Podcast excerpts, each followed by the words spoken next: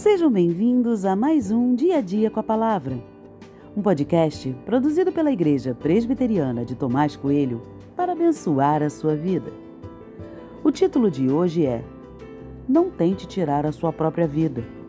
E tem por base o texto de 2 Samuel 17, 23, que diz: Quando Aitofel viu que o seu conselho não tinha sido seguido, preparou o jumento e foi para casa, na cidade em que morava. Pôs em ordem os seus negócios e se enforcou. Morreu e foi sepultado na sepultura do seu pai.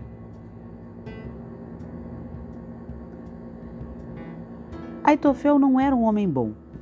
Ele traiu Davi e se uniu a Absalão.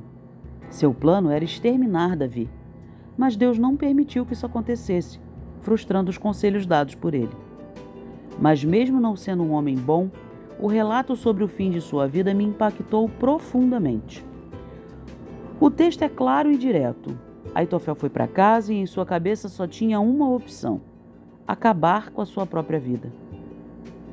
Interessante perceber que ele ainda colocou seus negócios em ordem. Significa de alguma forma ele era preocupado com seu nome, o que é muito curioso diante de todas as coisas que ele fez. Aitofel não conseguiu mais visualizar o seu próprio futuro. Não tinha mais perspectivas, perdeu as esperanças. Seus acordos falharam e seus planos frustraram. Para ele não existiam mais razões para viver e tudo isso é muito triste de se dizer e de pensar. Eu sei que todos os dias muitas pessoas tiram suas próprias vidas. Essas pessoas não são fracas ou doentes, apenas não têm mais esperança. São pessoas e, como tal, são pecadoras desde o nascimento. Conheço muita gente crente que já pensou em tirar a própria vida. Diante dessa realidade que tem sido suicídio ou a tentativa dele, quero apenas dizer a mim mesmo e a todos os que leem ou escutam esse texto: não tente tirar a sua própria vida.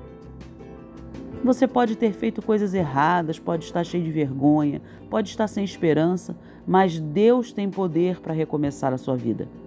Você não consegue ver isso e eu entendo, porque eu já tive em situação semelhante. Mas acredite, é possível recomeçar. O final da história não precisa ser como de Aitofel. Pode ser algo assim. E foi para casa, conversou com Deus e decidiu recomeçar sua vida de forma diferente. Esse final é bem melhor. Acredite,